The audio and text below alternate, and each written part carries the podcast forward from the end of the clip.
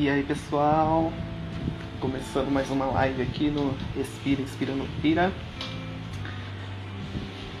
Esperar o pessoal entrar. Olá, tudo bom? Tudo bom, Ale? Tá conseguindo escutar? Agora sim, não estava conseguindo escutar. Como que você está? Bem, e você? Bem também. Obrigada pelo convite. Olha aqui, Nada. Vou chegar. Aí você tem que fazer o convite para ela entrar junto com a gente. Tá. Eu só vou dar um recado antes. tá, o Douglas não vai participar por, por problemas na internet dele, tá? Não tem problema. Sem Então, problema. a- acontece, Não tem problema. Vamos lá. Isso acontece. tá? Como você quer fazer? Você já quer chamar ela? ou Você quer dar uma. Pode chamar. Pode chamar já? Tá bom. Pode. Ela vai representar todas as mães, né? Lá, Sabrina, mães de quatro amores. Ela representa aí, tem filhos de várias faixas etárias. Aí a Sabrina. Oi, Gatuna. Oi, Sabrina, tudo bom? Boa noite tudo bem, Sabrina? Tá Tudo bom o bom, som aí pra vocês? você? Tá me Tá ouvindo ouvindo? bem? Eu tô. Sim. Ah, então tá bom. Também tô ouvindo vocês. Maravilha. Tem uma filha me auxiliando aqui. Ah, quem tá aí? A Júlia? Não, é a Vitória. Vem dar oi, Vi. Olha Oi. só que legal. Oi, Gatuna. Tudo Oi, bem? Vitória. Show de bola. É com você, então, Gabriel. Vai lá que senão eu falo pra caramba. Tô, sou convidada. Eu também, sou convidada. É, vai falar também. Ah, é. Vamos lá. Eu chamei a Alessandra, né, para participar dessa, dessa live por conta de toda a experiência dela, né, e o que a gente está vivendo hoje, né, nessa pandemia com crianças e adolescentes, né. Então, tá uma coisa meio complicada entre ficar essas crianças, adolescentes ficar preso em casa, né, Bastante. Sendo que, sim, sendo que a rotina deles são totalmente diferente, né? Uhum. Eu peguei, peguei três notícias, sempre começa assim, pego três notícias principais, né? Pra gente discorrer o, o assunto. Uhum. Né? A primeira, primeira notícia da USP, né? Então, que fala. A primeira infância corre risco com a pandemia, alertam pesquisadores. É Então a gente. Sim, então a gente imagina essas crianças que nasceram ano passado, né? Que fazem um ano esse ano. Então você passa na sua cabeça o quê? Imagine o desenvolvimento daqui dois anos, daqui um ano dessa criança. Que não tem contato com a sociedade nem com, com escola, né? Está preso com a mãe.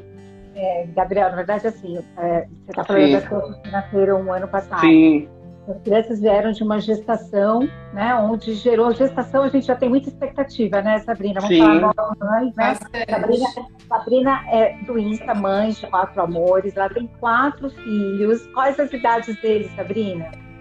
De 3, 9, 10 e 14. Pois é, uma então ela escadinha. está aqui como uma convidada para representar vocês mães, né? Vocês pais, vocês responsáveis que estão aí vivenciando o dia a dia com as crianças. Essa notícia que o Gabriel trouxe em relação à USP, o que acontece? Muito do nós pais, do nosso, do nosso emocional é passado para as crianças. E as mães e pais grávidos, né, durante a gestação, aí durante, durante a, a pandemia, foi um ano de muita tensão.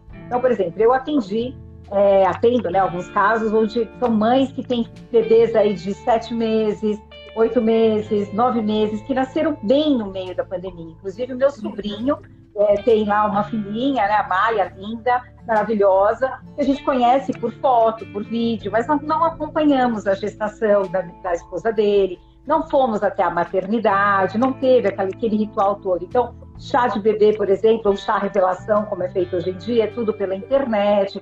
Então, você perde muito disso.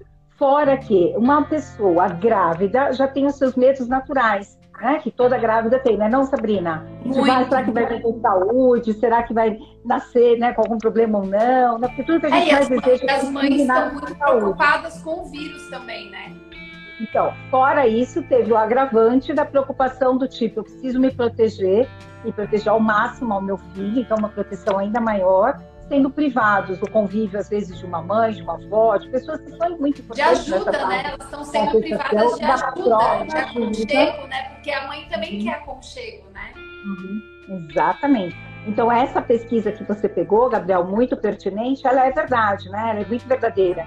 Na verdade, até estou preparando um artigo que eu estou prometendo aí para a Sabrina já faz uns 5, 6 dias, mas precisa de tempo para escrever, que se escrever demanda muito tempo, né? Que os atendimentos não têm dado mas é justamente para falar um pouquinho sobre essa geração pandemia, né? Geração Covid. Então, como é que vai ser essa geração Covid? Então, esses bebês eles estão privados realmente do convívio familiar, privados de uma série de coisas e estão absorvendo de alguma forma o estresse e a ansiedade dos pais, não só os bebês, como todo mundo que está convivendo ali numa casa, então, todo mundo em esgotamento. E a gestação, e quando nasce um bebê, já é uma mudança de rotina. Então, é uma mudança de rotina da pandemia com uma mudança de rotina da, de uma criança nova que está ali no lar. São muitas mudanças. E um agravante disso são as separações. Então, por exemplo, eu tenho casos de pessoas que tiveram seus filhos o ano passado, né? Mas que se separaram durante a pandemia. Então, olha só, né? Além de ter a gestação que já foi tumultuada, tem a criança e de repente se separou. Né? Então, olha que cenário. Então, assim, é um cenário que realmente a empatia é a palavra-chave, né? Fala, Sabrina, o que você ia comentar?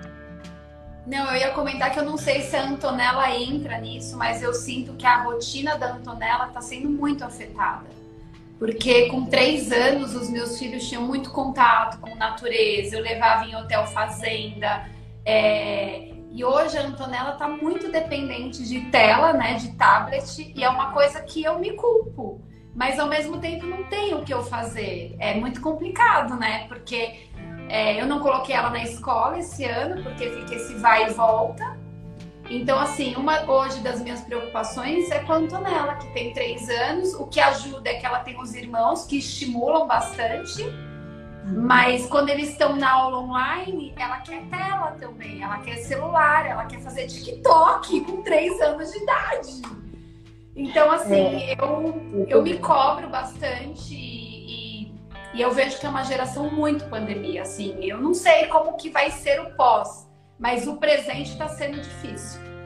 É. Essa questão da tela, acho que é um assunto pertinente, né, Gabriel, para a gente falar o tempo que você deve ficar ou não numa tela. Né? Então, a criança, por exemplo, de três anos, por recomendação da Organização Mundial de Saúde, dos pediatras, seria no máximo uma hora.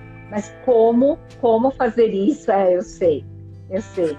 Então, assim, até os seis anos de idade, por recomendação médica, no máximo uma hora. Dos seis aos dez, você deixaria duas horas. Mas aí, como é que você vai deixar então, uma criança de seis a dez anos na tela, é qualquer tipo de tela, de seis a dez anos, só por duas horas, se nós temos o ensino como. Né, ou ensino híbrido? Tá muito não difícil. tem como, não tem como. Então, o que a gente precisa é trabalhar a flexibilidade, trabalhar a nossa adaptação à situação atual.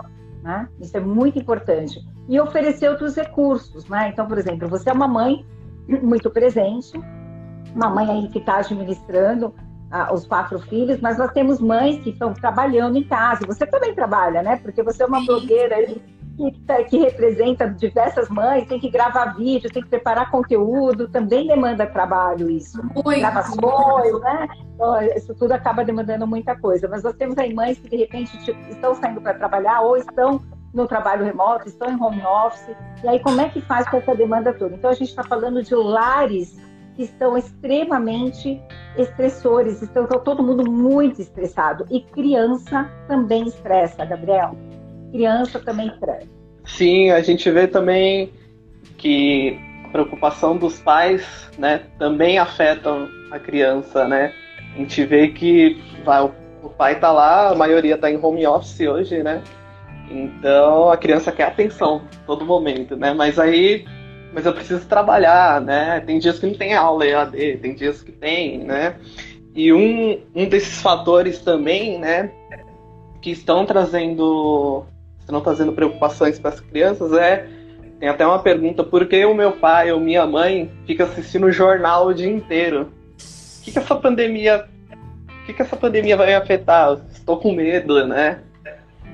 Então tem desses fatores também, né? Eles, o ambiente externo que elas elas estão focadas no, no iPad, TikTok, né? Aula, mas elas estão ligadas. Criança sabe, tá ligada ao externo, né? Aí eles ficam perguntando, por exemplo, os meus filhos, perguntando que a gente tem comércio. Papai, quando que vai abrir o negócio? Quando que vai abrir a loja? Então eles também estão preocupados, assim, eles vê a preocupação do pai, né? Preocupado com o negócio, financeiramente, está tudo fechado. Então eles acabam absorvendo. Ai, mãe, eu sei que eu não posso pedir isso agora, que você não vai poder comprar. Mas quando abrir tudo, você compra. Então, nas pequenas frases, você vê a preocupação deles com o pai, com a mãe, com a casa, com o financeiro. Então, acho assim, eu acho que eles estão absorvendo assuntos que eles não tinham nem ideia. Sim. E agora tá tudo dentro de casa. É, é a empresa, é a escola, é o estresse da mãe, é o estresse do pai, é o home office do pai. Então, assim, tá bem difícil, assim. Eu acho que eles vão dar uma amadurecida muito grande com tudo isso também. Uhum. Como que você explicou para os seus filhos em diferentes faixas etárias, não sei, ou se você explicou para todos, ou conforme a curiosidade deles, com relação ao coronavírus, ao Covid, o que é? Por que essa mudança então, de rotina? Né? Então, quando foi há um ano atrás, nós tínhamos vindo, eu tinha vindo do Rio de Janeiro de uma festa, de um casamento. De 25 anos, foi uma bodas que eu fui e a Júlia me ligou desesperada que a escola mandou um comunicado que ia fechar. Quando ela mandou esse comunicado, eu não acreditei. Eu falei, imagina, Júlia, você tá louca, isso não vai acontecer, relaxa. É... Imagina, é passageiro. Aí quando eu cheguei em São Paulo na segunda-feira, vieram aí, né, os longos 14 dias, né, os primeiros 14 dias. Ali eu tentei, sabe, eu encarei como umas férias, eu não encarei muito sério para eles.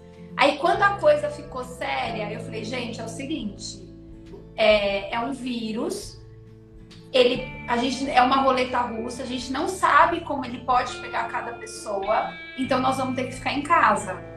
E nós temos apartamento na praia. Mas no, na época eu fiquei com tanto medo, porque no começo falavam da bronquite, o meu filho tem bronquite, então a gente ficou bem perdido. Então eu conversei com eles e todo final de semana eu fazia algo diferente. Todo fim de semana. Um fim de semana era piquenique, um fim de semana era jogos, um fim de semana era não sei o quê. Então, assim, cada fim de semana eu fui criando algo. E cada aniversário deles, todos foram na pandemia. Eu tentei fazer algo assim, mágico dentro de casa. Então, assim, o da Antonella, a gente fez, eu, eu aluguei uma barraca enorme para minha família toda, o do Enzo. Então, assim, eu tentei é, trazer o um mundo mágico para dentro de casa. Mas ao mesmo tempo eu me cobrava como mãe, ficava exausta, é, chorava escondido dentro do quarto, muitas vezes tomando banho, porque eu não queria que eles sentissem isso. E eles sofreram muito quando a escola deu férias porque a uhum. escola deu férias em abril. Então, assim, quando chegou agosto, eles estavam muito cansados.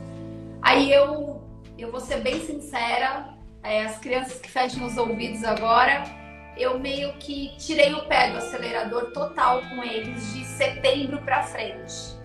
Maravilha. É, eu, eu, sabe, eu comecei a ajudar muito eles na escola, comecei a ajudar muito nas provas é, porque eles não tinham mais condições emocionais de tocar sozinhos. Então Exatamente. eu comecei a tocar com eles, porque assim, eu fiquei com muita pena deles, porque vocês imaginam, de abril a dezembro sem férias. Então, uhum. assim, e a escola deles, a Lê conhece, né, a Lê? É muito uhum. conteudista. É uma escola maravilhosa, adoro a escola, eu sei que é o papel dela também. Mas uhum. quando eu vi a Júlia teve uma crise nervosa muito forte, ela passou mal numa aula de educação física online.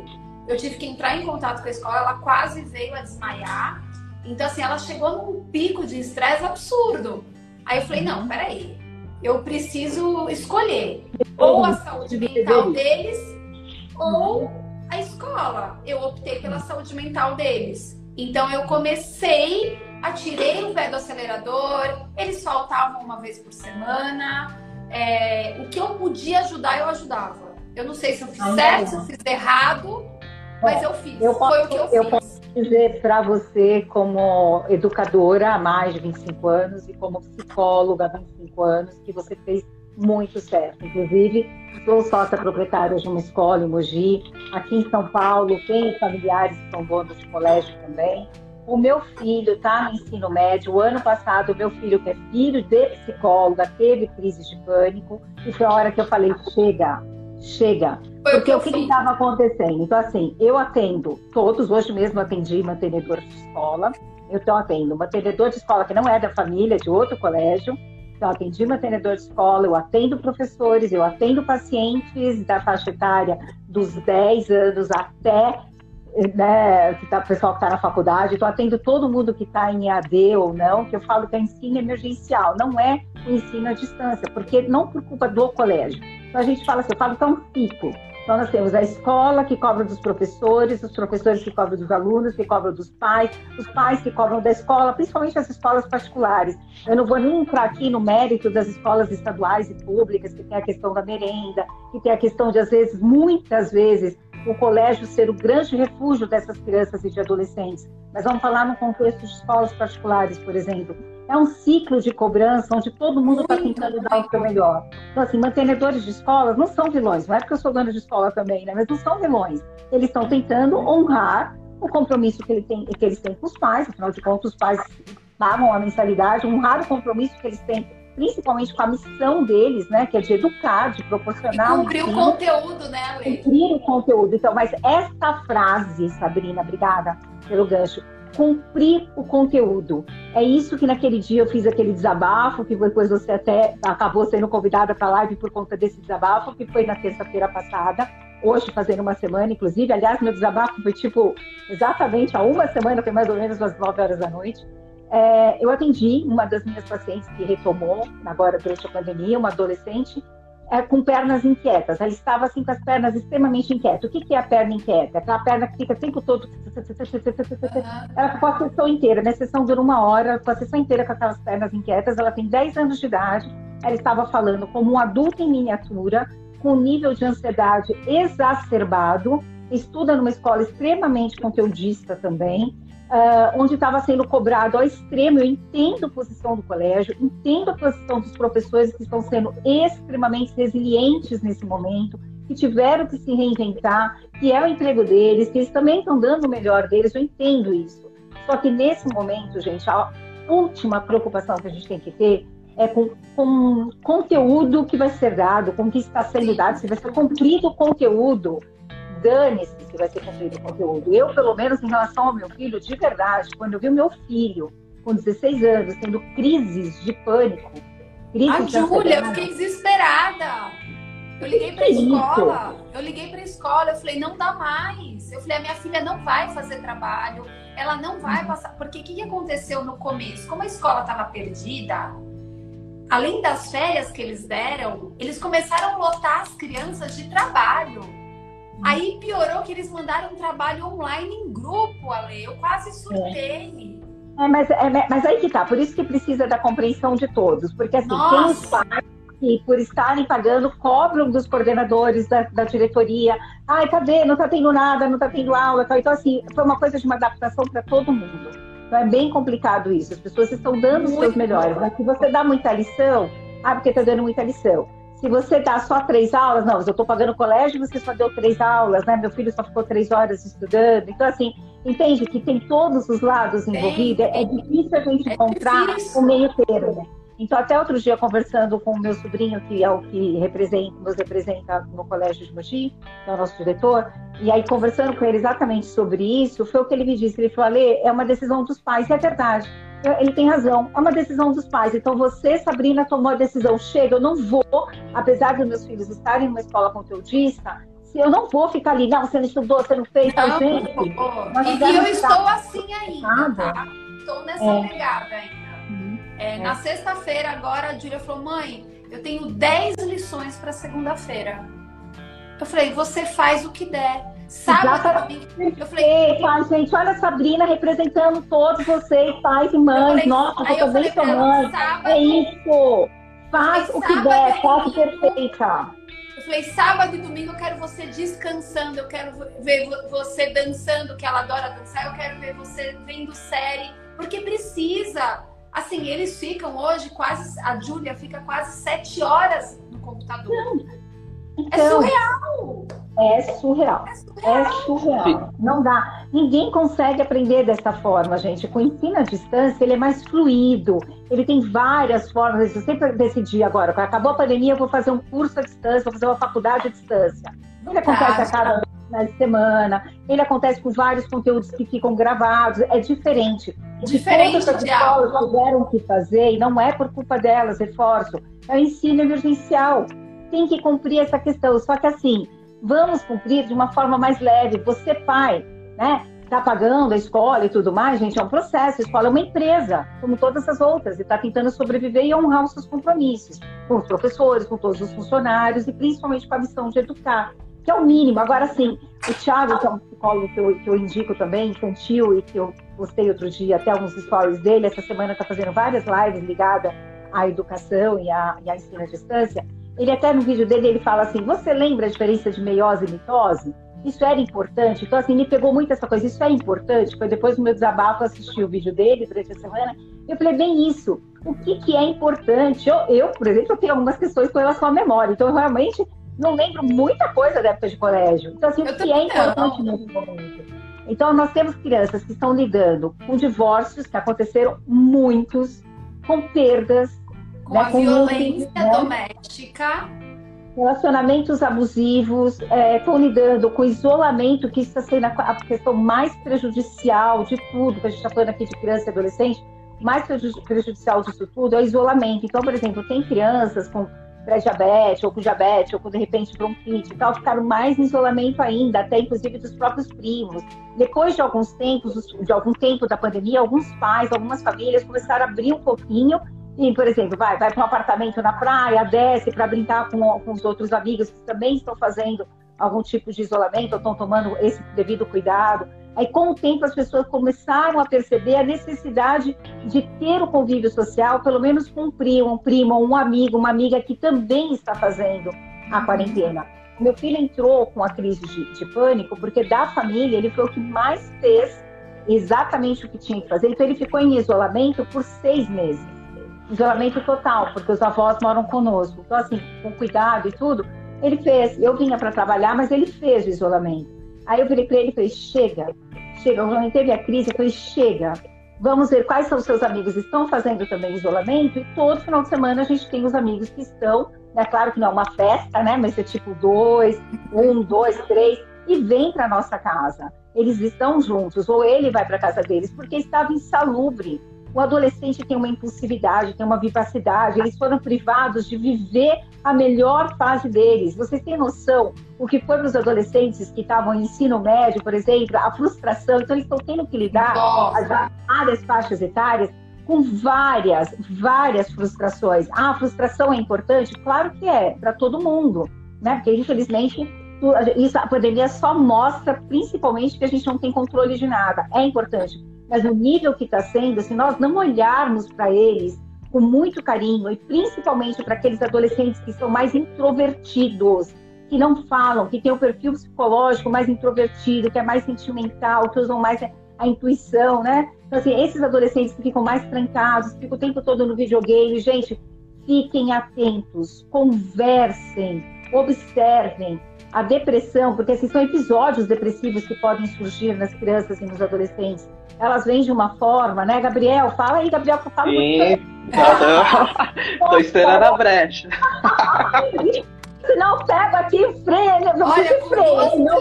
Tô esperando a brecha pra... levantar a mão assim, ó. Uma plaquinha assim, né?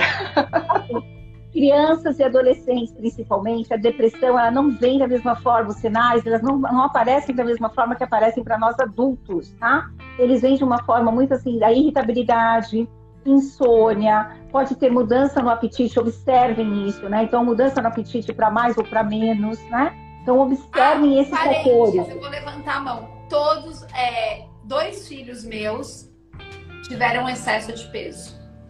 Ah, sim, porque eles ficaram tiveram sem excesso de né? peso. Tanto que agora eu tô tentando segurar a régia, mas assim, eu largo e seguro, largo e seguro. Mas assim, Não, eles estavam e... comendo compulsivamente, assim, sem, sem noção, assim. Fome o dia inteiro. É, Mercado é aqui passou assim, quase né? todo dia. É, eu, eu Sim. E isso que vo vocês falaram é, perti é pertinente, a plaquinha que é pertinente, né? Por conta que hoje as pesquisas são que 25% é, são crianças e 31% são adolescentes que procuram hospitais porque estão com problemas psicológicos, problemas mentais. Não é mais aquela procura que antigamente uma virose, uma gripe, né? E a demanda que sim, e a demanda que chega no no consultório hoje, a maioria são crianças e adolescentes. Crise de choro, ansiedade, síndrome do pânico. Olha, Gabriel. Oi? Nos seus atendimentos? Isso, no meu. Sim. Ah, Sim, no meu. Sou psicólogo, atendo no Tatuapé, na clínica Caposielli, né? Então, eu atendo desde criança idosos, né? Então, mas a demanda. A demanda de crianças, é isso? Aumentou a demanda de crianças, né? E as que chegam, né? Crianças e adolescentes, só não consigo dormir, eu tenho medo, tenho crise do pânico, né? Principalmente as queixas deles são: meus pais estão me cobrando, né? As queixas deles, né? E a é gente escuta. que você tem para fazer, os pais falam, né? Você só tem isso para fazer. Por quê? Mas muitos pais acabam fazendo isso porque estão sendo cobrados também pela escola, né? Esses, Sim. o, existe, né? O Class App, tá, tá, tá, então vai lá e vem cobrança. Seu filho não abriu a câmera. Gente, pelo amor de Deus, pelo amor de Deus, deixa o adolescente com a câmera fechada. Adolescente tem uma questão com imagem. Eu fico enlouquecida, gente, eu tô até arrepiada nesse momento. A gente se de verdade, eu tô arrepiada. Olha, eu fico arrepiada. Eu chego a me arrepiar com um negócio desse. Adolescente, tá em a fase de transição, eles estão com problema de estima. Muitas vezes estão ali é, naquele processo, está com uma espinha, ou está com alguma coisa, tem que ficar lá com a câmera ligada, com o professor vendo, ou se está pelo Zoom, com todos os amiguinhos vendo. Poxa, para com esse nível de exigência. Nesse nível a, de Julia, a Júlia odeia a câmera aberta. Eu não tenho um paciente de verdade que goste de estar com a câmera aberta. Não tenho. Nenhum deles. Ele odeia. Então, Sim, e uma, e uma coisa que eu falei esses dias, né? em terra de desenvolvimento, não existe frescura. E o que, que eu faço no atendimento? Eu chamo o pai primeiro, depois o adolescente, né? O que, que os pais falam? Ele tá com frescura.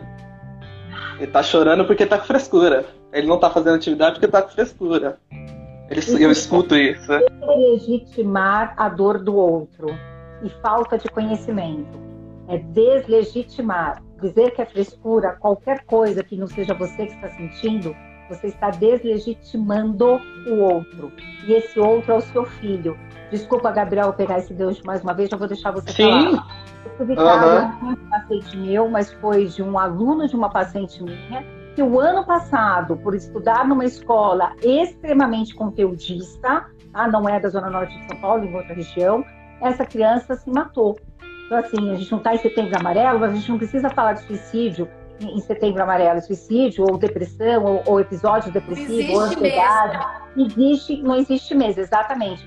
Por que, que essa pessoa cometeu esse ato? Por conta da pressão absurda e por os pais deslegitimarem essa dor. Então, era uma pessoa que estava totalmente privado do seu convívio social, os pais foram radicais ao extremo, porque a criança de repente não abriu a câmera, porque não fez tal tarefa, porque chegou notificação do colégio. O pai vai lá e tira o celular ad eterno, tira o WhatsApp. O que, que a criança tem hoje? É o mínimo, que é o que a Sabrina falou. Eu não sei o que fazer. Eu sei que pela Organização Mundial da Saúde, a criança não deve ficar muito tempo em frente à tela, né? Mas, poxa, se eu vou privar a criança até disso, e que um adolescente hoje, como castigo, fica sem videogame, fica sem celular. Gente, me desculpe, mas para tudo precisa de equilíbrio e muito diálogo. Você agora eu acho que não é hora de cobrar. a demanda dos seus filhos. Precisam estar atentos. Foi, Sabrina? Desculpa.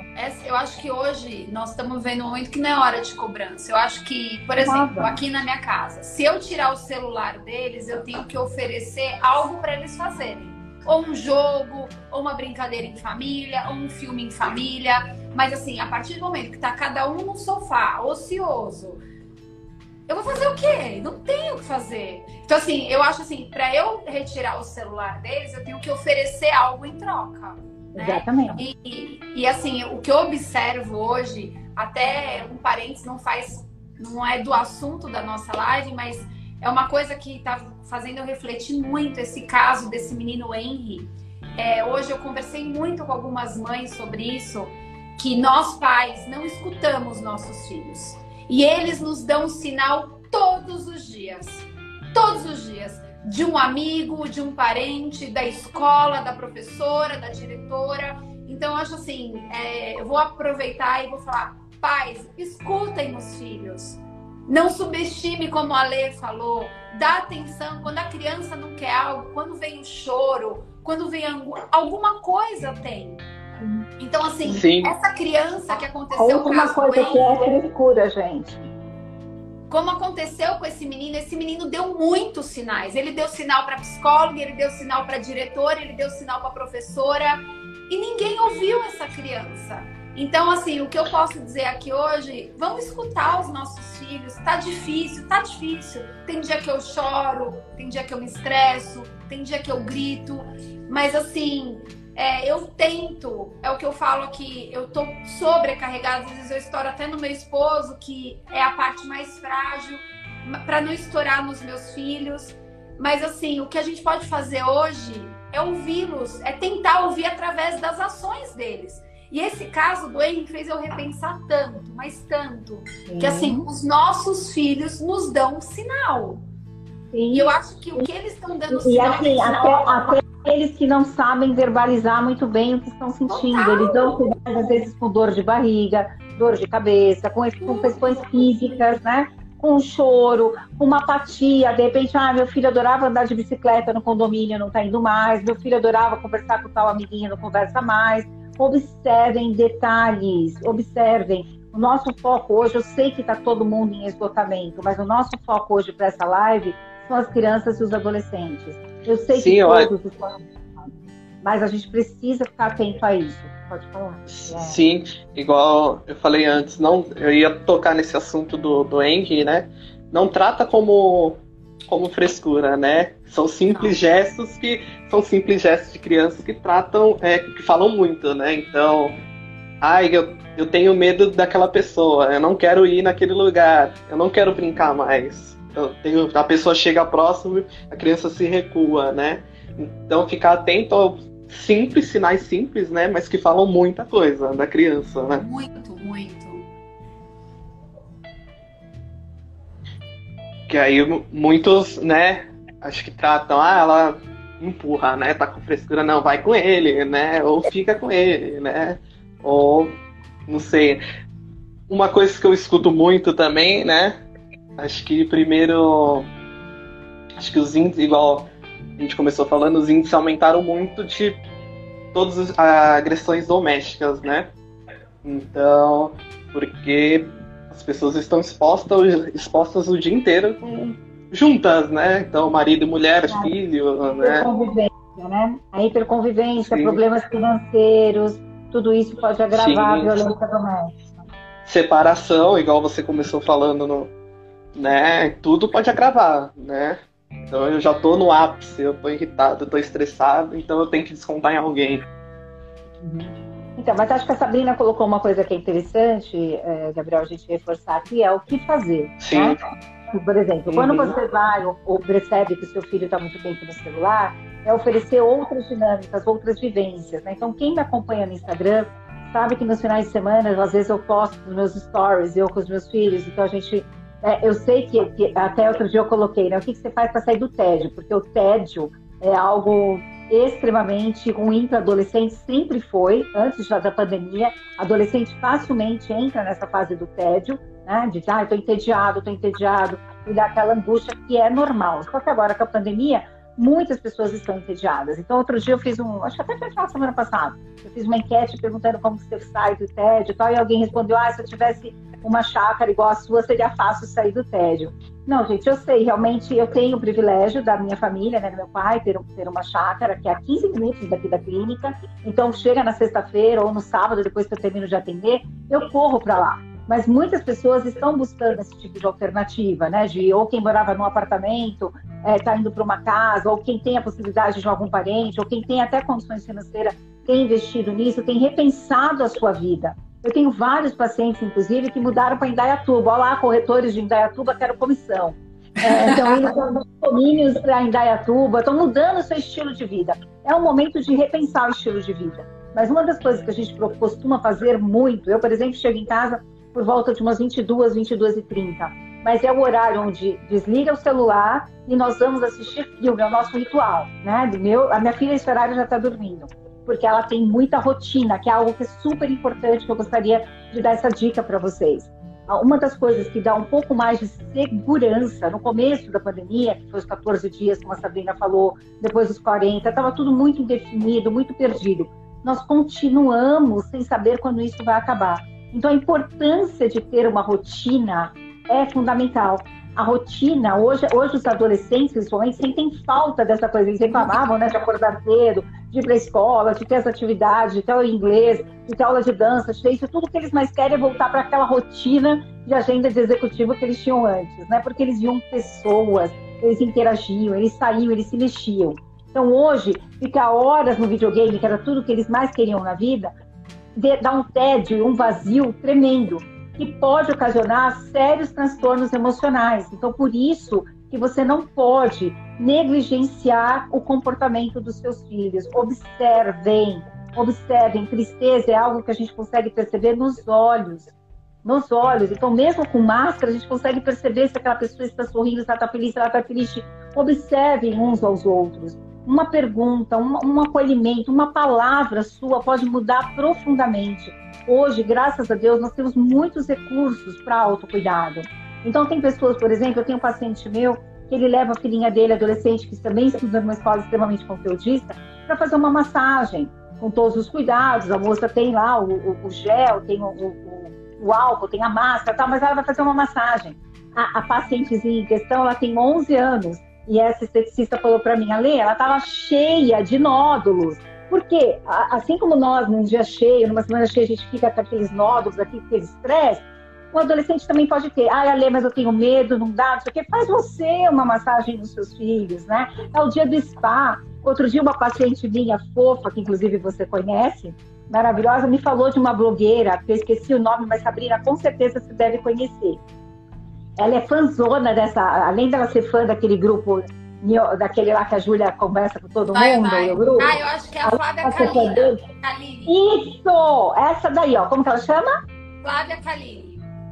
Flávia Kaline. Eu não a conhecia. Aí adolescente, eu faço, tem uma pergunta que eu faço, né? Você tem que fazer o desenho e tal. Aí saindo do coração sai uma flecha e a adolescente tem que escrever três paixões que eles têm na vida. Normalmente eles colocam família, celular, amigos, gato, cachorro, alguma coisa assim. E ela colocou essa blogueira. Eu falei, quem é essa mulher? Aí na hora, no meio da sessão, eu falei, quero ver. Já entrei no YouTube e fui ver. Gente, sensacional. Sensacional. Eu amei. Você deve ser igual, né, Sabrina? Mas ela Mas faz lá o dia, o dia do spa. Ela fez o dia do spa. Ela mora lá, no, lá na, nos Estados Unidos. Ela mora né? em Orlando. Então, ela mora em Orlando. Então ela tem lá os filhos dela, gosta Sabrina, que tem um monte. Ela pegou, é, é impossível com aquela dinâmica. Tudo bem que ela é blogueira, que ela está incentivando outras mães, mas ela é extremamente criativa. E as mães do ano passado, os pais, eu estou falando mães, gente, mas é generalizando, tá? Mãe, pai responsável, entendam desta forma, tá? Mãe, pai responsável. as mães, os pais, os responsáveis se reinventaram até, só que não se cobrem tanto de serem os recreacionistas, de serem os professores, de serem os educadores, sejam simplesmente pais. Só que em alguns momentos vocês vão precisar sim fazer esse tipo de interação. Como eu estava dizendo, lá na chácara, a gente sempre tem os jogos de tabuleiros. É, esse final de semana, por exemplo, a minha filha me fez uma pegadinha tá até no meu feed, eu tô rachando o bico até, Ai, que era para contar. Amei, amei. Pra contar a rotina. Ela falou que era uma entrevista para faculdade, você viu, Gabriel? Aquela que você tava dando gargalhadas, né? Nossa, gente. Ela falou pra mim que, como eu, não, como eu não fico vendo TikTok, essas coisas, não dá tempo, eu não sabia que era uma pegadinha, então eu caí na hora, né? Era pra falar, falar, ah, mãe, eu preciso fazer pra faculdade, ela tá no quarto ano de psicologia, ela falou, preciso fazer pra faculdade uma entrevista com os meus pais sobre a rotina durante a pandemia. Eu, ah, tudo bem, super caí, né? É que o vídeo tá editado, gente, porque foram vários vídeos, eu ri demais. E o meu marido começou a contar a rotina dele. Então, assim, esse momento de você trazer um lúdico para sua família, de vocês estarem em uma sala, a gente perdeu isso antes da pandemia muito. Cada um ficava no seu quarto, no seu celular, nas suas redes sociais e não interagiam. Então, esse momento é o momento de um olhar para o outro, não precisa ser o dia inteiro, porque a hiperconvivência cansa mesmo. Cansa. Não, é, é criar. É criar hábitos, né? Tipo, eu tenho uma tem uma amiga que estudou comigo que tem três meninas, né? E são escadinhas as três, né? Aí hoje ela postou, comprou um monte de jogos de tabuleiro, né? Cada dia ela faz uma coisa diferente. É, é basicamente isso, tem criar hábitos, né? Um dia eu assisto filme todo mundo junto, um dia eu jogo, não até tem, quando. E não é tem igual... que levar isso como um peso, né? Porque eu tenho, eu tenho muitas amigas, mães, que eu acho que, assim, levam como um peso. Eu acho que no momento a gente tem que ser o porto seguro das crianças. É, é como a Lê falou, esse caso do Henry está me fazendo refletir muito, porque assim, a gente conhece os nossos filhos. Qualquer atitude que eles mudarem, a gente vai sentir. O que a gente não pode é, ah, deixa pra lá, logo passa. Ah, deixa pra lá, vai passar, ele vai se resolver. Não, né? Então, assim, é, eu, eu, falo da Júlia, que é a mais velha, que tem 14 anos, assim, quando ela tá muito no quarto, já é um alerta para mim. O que, que eu tento fazer aqui em casa? Como a Lê falou, é, por mais que eu tenha quatro filhos, cada um é uma idade. Então, o que, que eu faço? Eu tento trazer um amiguinho para minha casa. Tem dias que eu tenho oito crianças aqui. Eu fico acabada, eu fico toda mas eu prefiro, porque assim, eu vejo eles felizes. É, o Enzo, que é, o Enzo é o meu filho, que ele é o mais quieto. Ele não é de falar o que ele tá sentindo. Então, assim, eu comecei a mandar ele para casa de um amiguinho ou outro, porque ele só tava no celular, só no iPad jogando. Então, assim, é, o que a gente não pode é levar isso como um peso, porque eu acho que vai ficar pior, né? Então, assim, sábado passado, a gente, meu marido inventou a brincadeira do Big Brother, que eles amam o Big Brother. Ah, eu vi que você postou, quero saber que brincadeira foi essa, eles, eu adorei. A gente brincou de Big Brother, foi uma risada, aí eu só colocava o meu marido no paredão, aí eles davam risada, só eliminava o meu marido. Eu não ia ter coragem de eliminar um filho, né? Então eu jogava tudo no marido. Então, assim, eu acho que nós, mães, agora, por mais difícil que é, a única coisa, assim, que eu falo olhem para os filhos, porque assim vai passar tudo isso. E é um momento de a gente criar uma aliança mais forte com eles, né? Então, assim, não tá fácil. Eu, eu não sou perfeita. Tem dia que eu choro, tem dia que eu grito, tem dia que eu não, eu não, não consigo ouvir a minha voz. Mas, assim, eu tento, por mais que eu tô estressada, eu tento não deixá-los estressados. Então, assim, eu fico de mau humor, mas eu não quero ver eles de mau humor né? Porque assim, para eles não é fácil, né? Eles só são crianças, né? Uhum. É. só são crianças que às vezes não sabem verbalizar como que está enxergando tudo isso. Então a importância do diálogo. Olha só o que a Patrícia, Pati, beijo, lindona, lá do Japão está colocando aqui. O índice de suicídio é enorme em crianças e adolescentes que estão em aulas.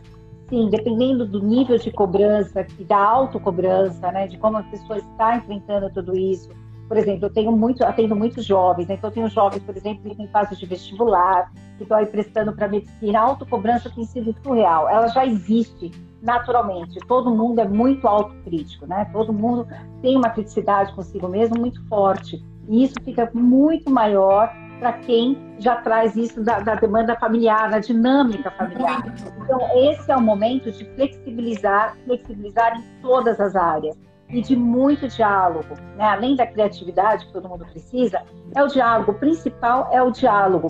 E agora, como a Sabrina falou, você flexibilizar um pouquinho. Por exemplo, eu tenho um paciente lá de Aracaju, que é extremamente introvertido, e a mãe, por preocupação com relação à saúde, esse paciente ficou mais de sete meses, por exemplo, sem colocar o olho na janela, assim, não olhar na janela, porque ele é muito tímido, ele só fica no computador, né? E não sai, interage com outras crianças. Gente, não tem como ter saúde mental assim. Não tem. Não tem. Então, nesse caso, não tem como você ficar, olha, ai, toma cuidado. É assim, olha, se você continuar desse jeito, se ele não tiver contato nem com o primo, se você não flexibilizar um pouco, se esse menino não descer, pelo menos para dar uma volta no prédio, com máscara, ou numa pracinha, quando isso abriu, esse menino vai se jogar da janela. Ponto. É isso. É isso.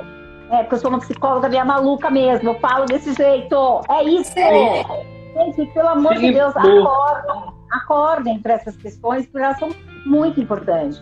Os pais estão estressados? Estão. Eu atendo mães que estão em esgotamento, até se chega de crianças pequenas, por exemplo. Vai, eu tenho mães que têm crianças na faixa etária ah, de 5 com um menorzinho de 2, e aí o marido está trabalhando, aí a babá não pode vir, aí a avó não pode vir. Eu sei o quanto é estressante.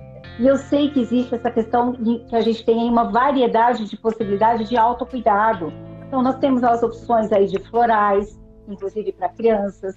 A auriculoterapia, desde bebê, já pode fazer, tem alguns pontos que você pode apertar, né? Tem meu maridão, que é auriculoterapeuta, e tem um monte aí no Brasil afora. Busquem possibilidades, busquem lugares onde as pessoas estejam fazendo direitinho toda a parte de higiene, toda a parte de, de, cuidado, de máscara, de álcool e de tudo que for preciso, mas levem essas crianças para de repente fazerem uma sessão de aromaterapia, né? Então, aromaterapia, o colarzinho que você coloca o aroma lá, não é só modinha, que foi modinha durante muito tempo entre os adolescentes antes da pandemia. Eles têm poder de cura também. Ali, e dependendo da gravidade da criança e do adolescente, você precisa sim de um psiquiatra. É sério, nós estamos falando de saúde mental. Saúde mental é algo muito sério, gente é algo que precisa ser conversado, é algo que precisa ser visto, é algo que precisa ser cuidado, é algo que precisa ser avaliado. Pode ser transitório, pode ser só uma tristeza, mas não, pode ser que seja algo mais, principalmente se tem histórico na família, tá? Fiquem atentos a questões do histórico da família. Fala, Sabrina Lindona. Ale, e assim, de repente, o prejuízo não vem agora, vem depois, né? Sim. Grande, é? né? Um, um dos prejuízos é o estresse pós-traumático, gente. Isso é, é fato, né, Gabriel? Sim, é muito do, do excesso, até a gente, né, pegando como exemplo nós, muito excesso do passado nos afeta no, no futuro, né? Então, eu lembro, né, voltando nesse assunto de, de suicídio, né? Eu lembro que quando eu entrei na faculdade, em 2014, eu não, eu não entendia o porquê de suicídio na adolescência, né? Eu só os contatos que eu tinha suicídio de pessoas mais velhas, né? Aí eu perguntei para uma professora por que, né, de suicídio na adolescência. Ela falou uma simples palavra, né? É falta de reforçador positivo nessas crianças e nesses adolescentes. Eles precisam de reforçador, eles precisam de algo positivo na vida deles. Autoestima, né? Tem muitas questões de autoestima. Tem um teste que eu dou aqui no consultório, Gabriel, até passar para você aí, é, uhum. Que é de autoestima. Que é assim, isso vocês podem fazer em casa, tá, gente? Não é teste específico de psicólogo, não tô, não tô é, sendo antiética com CRP nem nada, isso é coisa minha. É vivência dinâmica, tá? Então você pega uma folha de papel, ver, aqui ó, tem uma folha de papel aqui na minha frente. Essa folha de papel representa a sua autoestima, tá? Aí você faz perguntas do tipo: é, seus filhos, seus filhos, desculpa, seus amigos foram ao cinema e esqueceram de te convidar. Você soube pelo status do WhatsApp ou pelos stories no Instagram. O quanto isso afetou a sua autoestima? Aí você corta um pedacinho. A pessoa vai, vou fingir que eu sou a Joana, que está aí assistindo. Beijo, Joana. E sou uma criança, adolescente lá de. Vou pensar aqui, 15 anos, vai, tenho 15 anos. Aí os adolescentes fizeram isso, meus amigos, nossa, afetou bastante minha autoestima, afetou isso, ó. Aí eu corto o um pedaço da minha folha que representa minha autoestima, quanto isso afetou. Então essa é a primeira pergunta, e aí são 10 normalmente que eu faço. E eu vou mudando conforme a faixa etária e conforme a pessoa e o paciente em questão e o que eu quero observar. Aí eu coloco o número um e deixo aqui do lado, que é a primeira questão. E eu tenho a relação das 10 questões, quais são para depois, quando terminar essa, esse teste, essa brincadeira, eu saber o que é que é está afetando exatamente a autoestima dela. Seu namorado tem 15 anos, tá? A Joana, que eu estou fingindo aqui. Seu namorado terminou com você por WhatsApp. O quanto isso afetou a sua autoestima? Ela vai arrancar um pedaço, número 2. Já estou terminando, tá, gente? Bem rapidinho, não vou fazer as 10, é só para vocês verem um exemplo. Uh, seus amigos zombaram da sua roupa, do seu cabelo, do seu novo corte de cabelo. Quanto isso afetou a sua autoestima? Então, de repente, vai lá e tira um pedacinho. Aí vem a pergunta que isso não importa a idade. Eu faço isso há muitos anos. Muitos anos. Fazia desde a época que trabalhava só em colégio, como também na clínica. Vem a pergunta que diz: Seus pais disseram que têm vergonha de você. Não importa. Não importa a idade. Tá? Número 4 normalmente é a que ganha. E aí que eu faço na continuação da brincadeira, aí vai tendo várias perguntas, né, que eu vou mudando. Aí a continuação da brincadeira, quando é o a, que vai recuperar a autoestima, aí as perguntas são o contrário. Seus pais disseram que tem muito orgulho de você. Aí de novo tá lá numerando. A folha normalmente é a maior ainda, entendeu? Então todos nós, todos nós, não importa quem tenha sido, pai ou mãe, a gente busca esse reconhecimento. Adolescente tem muito problema de autoestima. Então, quando você diz assim, Gabriel, nossa, eu entrei na faculdade, tá, e não sabia, nem imaginava adolescentes se suicidando, existe muito. Existe muito. Uhum. Adolescente tem um problema gigante de autoestima, tem um problema gigante de não atender expectativas, tem um problema gigante de conseguir. Inclusive, a Lê colocou, a Lê entrou aí agora, a Lê Bozian, ela colocou uma matéria que saiu na UOL, que está muito boa, Lê, excelente matéria que você colocou aí no seu, nos seus stories do Instagram, excelente, sobre depressão que aumentou muito o número de depressão e saiu agora na uma matéria falando sobre isso da UOL, que tá excelente conteúdo, gente. Aliás, tem muito conteúdo bom por aí. Tem muita gente boa por aí, tendo vários conselhos, vários atendimentos, várias orientações, para que todo mundo possa sair com o um mínimo de saúde mental dessa pandemia, que não tem Acho que é o mais importante agora, né? É, é. Que o resto é resto. Eu acho que se a gente sair vive com saúde mental, já estamos no lucro. Bom, acho que está chegando no finalzinho da live, Gabriel. Não sei se você quer, eu tenho ali só algumas dicas finais para fazer aí, mas vai lá, você que está conduzindo, vai lá, gatão, com você. Sim, está chegando ao final, né? Eu só quero, assim, se deixar, a gente fica horas e horas falando sobre o assunto, é um assunto que, mas, que está em alta hoje, né? Mas uma coisa que eu vejo que eu vejo e deixar de recado, né? Se ver em casa esses tipos de, de situações, né? Esses sintomas, procura, procura ajuda, não, não trata isso como, como se fosse nada, né? Procura um psicólogo, liga, conversa, marca uma consulta, né? Para ver o que está acontecendo. Até, não só as crianças, até os pais, né? Que às vezes não sabem não sabem como lidar, procura ajuda, não tem, não tem problema, né? Falar que está precisando de ajuda, né?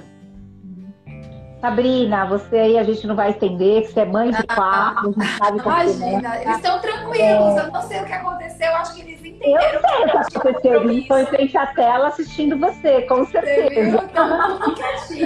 eu acho que é um assim... assunto que assim, demanda muita coisa, tem muita coisa ainda para ser dita, ainda vou escrever um texto no decorrer dessa semana, depois a Sabrina compartilha com vocês. Com Mas aqui nós temos, né, a Sabrina tem muitos adolescentes que a seguem, né? por conta da Júlia, que é a filha dela. Sim, eu queria, eu queria primeiro agradecer o convite estar aqui. Queria agradecer a todo mundo que, dos meus conhecidos que passou na live, que eu vi que deixou um recado ou outro.